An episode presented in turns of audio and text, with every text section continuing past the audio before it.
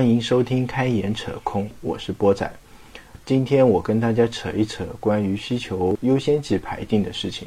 这件事情的起因呢是这样子：有一天早上上班的时候，坐我对面的那个同事突然跟我说啊，他说波仔，听说你有一个节目啊，是讲产品经理的事情的。我说是啊，怎么样？呃，是不是很牛逼啊？然后他说，那我考你一个问题。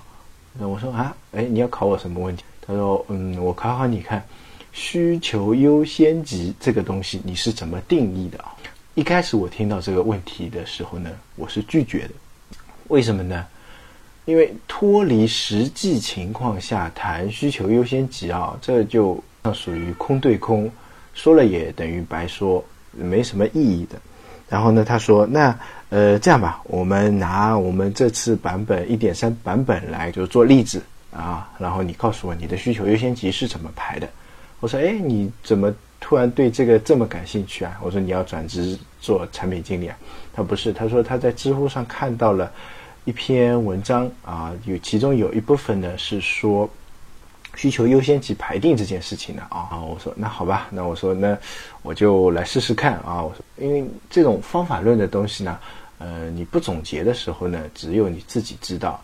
啊，总结起来的时候呢，也不一定适用于任何情况，那只能根据实际情况来做的。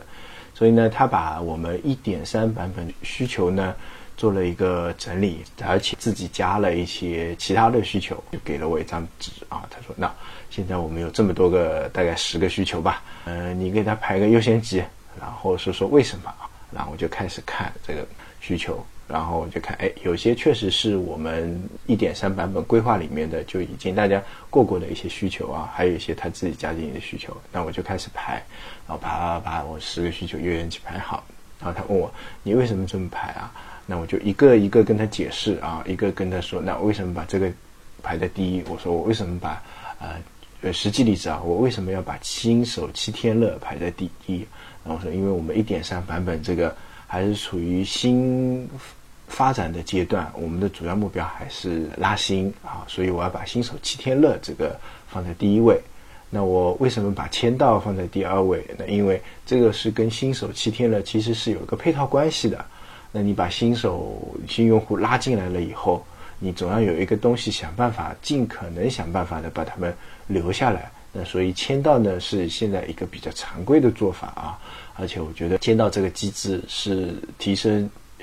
流程和日活比较好的一个手段，所以呢，我说我把这两个放在第一跟第二，那是有一个是有一个因果关系的啊。然后是考虑到现在一个状况是这样子的，那类似这样子呢，我把这个十个优先级排定的顺序，然后跟他解释了一下，他说嗯，他说嗯，这个还是比较靠谱的啊，嗯。我说，那你不是说要考考我吗？我说，那我也想知道答案。我这样的排法到底跟人家大牛排起来是是不是一样的啊？然后他说好，你等着。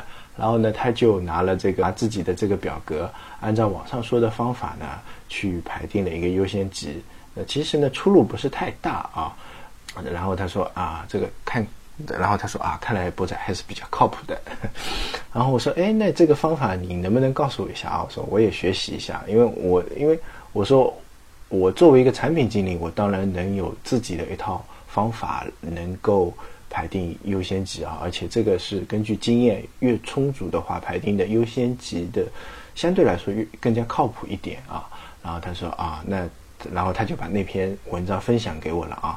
然后最近我也在网很多的一些产品经理的网站上看到了这一篇文章啊，叫做它的原题目是叫做呃创业公司的产品经理该怎么做啊？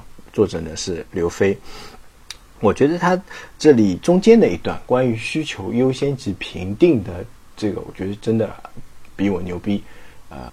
能让一个就是我那同事是 UI 设计师呢，能让一个 UI 设计师啊，按照他的方法排出一个比较靠谱的呃需求优先级呢？觉得这是这方法论的东西已经是上升到一定的有指导意义了啊。所以我觉得这个东西是适合分享出来跟大家呃说一说的。那嗯，下面这一段呢，基本上是来自他的文章的一些内容啊，我这里分享给大家。可能大家已经看了这篇文章了，那应该大家心里会有一个数。那按照他文章里所讲，就是说排定需求优先级的时候，他一开始是怎么做的呢？他一开始会给每一个需求啊，呃，简化下来成几个字，然后按重要程度啊。分成 P 一、P 二、P 三、P 四这样一个顺序排下来啊。比如说有十个需求，那它按重要程度先分批，哪些重要的就是 P 一啊，哪些次要一点的 P 二。那他举例子里面，他比如说，嗯，他他拿他自己以前的例子举的啊，然后他把三个需求放在了 P 一，把三个需求放在了 P 二，还有三个需求放在了 P 三啊。那这里呢，其实那天我跟我同事也讨论到了。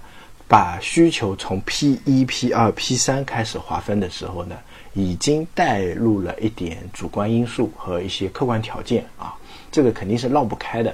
就不同的产品经理跟不同的产品和不同的项目周期里面，就按他这十个顺序来说的 P 一、P 二、P 三顺序也可能会是出现不一样的。所以在这一块的时候，呃，也不是太客观，只能说是呃。这个方法大家可以借鉴啊，但是这个已经有主观因素的一个代入了。然后他把这个 P 一、P 二、P 三分好了以后呢，然后他再跟呃开发的兄弟去聊一下啊，就是说这个这个功能的一个实现难度啊，他按照 D 一、D 二、D 三啊开始排。那么好了，就每一个需求是有一个 P 一，有一个 D 一啊，然后呢，这是。第二阶段啊，然后第三阶段呢？他说这个阶段是最关键的一步，要跟需求的来源方去核对需求。其中最重要的一件事是跟需求方确认当前的需求有没有更优化的方案，或者说有没有其他替代的方案能够实现它啊？有可能因为这个，比如说这个功能比较重要，但是它的实现难度非常高。所以呢，那我们能不能想一种现在能替代的方案去实现它啊？这个呢，需要跟需求方去讨论，甚至还我觉得应该还要加入开发，就三方大家讨论一下，就是说大家想做成这一件事情有没有更大的替代方案？这个时候呢，它又会对这些呃功能呢，这个 D 的序列呢产生了一个变化啊。原先可能比如说它这里说的，它原先这个记录。GPS 这个功能原先是属于第二的，那现在呢，这个东西可能跟需求方核对了以后呢，感觉跟开发的出路有一点不同，可能 G GPS 记录的这个精准度要比较高，那它的实现难度就提高了，就变成了第一。然后呢，然后然后这个时候三步做完了以后呢，它去两个交叉，就是 P 一作为纵轴，D D 一作为横轴。然后用 P 一交叉 D 一来排定优先顺序啊，呃，说到这里啊，在它最后的这张表格我有点看不懂，我不知道它为什么这个排定顺序的时候，呃，是这样子，就是 P 一 D 一是序列一，P 一 D 二是序列二，然后是 P 二 D 一是序列三，P 二 D 二是序列四，然后 D 三 P 二是序列五，D 三 P 三是序列六，就这张表格不是说我横着一二三四五六七八九，或者说竖着一二三四五六七八九，它是一种我我我考虑了蛮久，考虑不大通的一个方法啊，可能我理解能力比较差一点啊。我这个原先我在想，哎，难道是那个 P 一 D 一下面那个一乘起来，这个数字比较小，比如说一乘一等于一，那比较小；一乘二等于二，那就是小于，比如说二乘一，哎，那我把这个排在第二位。哎呀，反正我想了很多种方法，我也不清楚他为什么这么排啊，可能只有他本人知道了，他原文里面也没有说啊。那么 OK，这一段说完了啊，这一段说完了，就是呃需求优先级的排定是怎么样的啊？我觉得这个。呃，作为一个方法论是蛮 OK 的，呃，作为初学入门的一些呃往模子里面套就 OK，就就可以了的。但是同时我也呃指出来一点，就是呃在排 P 一跟 D 一的过程中，特别是排 P P 的这个序列的这个过程中啊，我刚才说过了，就是其实已经带入了一个主观因素跟一个客观现实，所以呢，需求优先级的排定肯定不能脱离实际的，这一点大家需要牢记的。就你排定需求优先级的时候，不能脱离你的产品的现阶段啊是处于一个什么阶段，以及你现有的资源。其实就第一就是受挫于现有现有资源的情况下。呃，我们家乡有一句老话叫“看菜吃饭”啊，就是说意思呢，就是说你有多少资源，你就多少做多少事情啊。其实不管是在创业公司也好，或者说在别的公司也好，你有多少资源，你就做多少事情。当然，资源你是要去争取，理论上是有多少资源你就做多少事情，这是执行产品经理的他自己的一个本分啊，不要过多的去妄想一些很好的东西啊。再说一下，以前我们公司自己是怎么排定需求优先级的啊？我们排的可能更详细一些，因为我们在需求池里面的时候呢，会呃会记录需求的来源方、需求的呃需求的那个简介啊，需求要达到一个什么样的一个样子，然后呢还会记录两个比较关键性的指标，一个就是需求的商业价值啊，还有一个就是需求的紧急程度。呃，因为有些东西你可能商业价值很高，但是它紧急程度不紧急啊。但是有些呢，商业价值比较低，但是紧急程度又会比较高。然后综合了以后呢，会得出一个产品层面需求的一个优先级。然后呢，再会去跟开发商量，就像呃那个文章里说的，会得出一个。开发的一个难易程度，在这个中间过程中呢，是会存在着就是根据开发的的一些反馈，我们去调整我们的优先级。但是有些东西啊，就是这个阶段应该要做的，就必须要去做。就比如说它这个商业价值也比较高，需求紧急程度也比较高，但是它的开发工作可能也是比较大的。大家都是五，如果以五为主最高的话啊，那需商业价值是五。啊，紧急程度是五，开发难度也是五，那这个东西到底做还是不做，还是要根据实际情况来的。就有时候宁可另外的东西都扔掉，也一定要把这个东西做好，因为这是你的杀手锏，你杀手级的应用。你如果这个东西不做好，那你其他都是白搭。所以呢，就是实际过程中呢，还是要多方考虑的。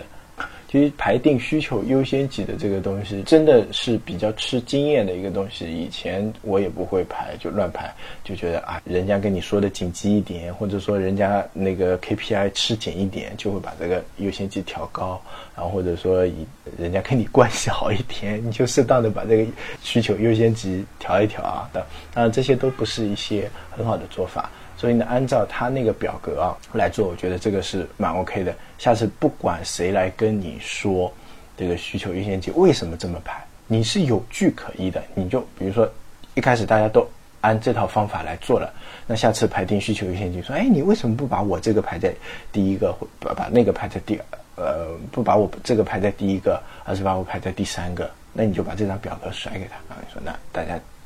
同意的这个分法，那现在按按照这张表格来，那是你是被排在第三个，那对方呃也不会太胡搅蛮缠啊，那就是做的有理可据，所以这个我分享出来，呃，推荐大家学。那当然了，这个也有一个可能是一个前提条件，因为像题组他自就是像这篇作。这篇文章的作者他自己说的一样，他限定条件是在创业公司啊，所以这种情况更适合创业公司一点，因为创业公司的方向经常会在变，创业公司的需求也是经常多变的，所以呢需要有这样一套东西。如果是在一个成熟稳定的大公司，打个不恰当的比方，比如说阿里啊，或者说网易这种，那他们可能有自己的一套，有时候可能需求你按这个表去弄的话。就弄死你了，对吧？所以呢，还是那句老话，根据实际情况，根据产品的状况，根据资源状状况来排定这个需求的优先级啊。今天就这么瞎扯扯到这里了啊！啊，大家的收听。如果觉得可以的话呢，顺便点个赞、收个藏之类的。呃，我们的微信公众号是呃“开眼扯空全拼杠 PM”，如果有需要的话呢，可以加一下。谢谢大家。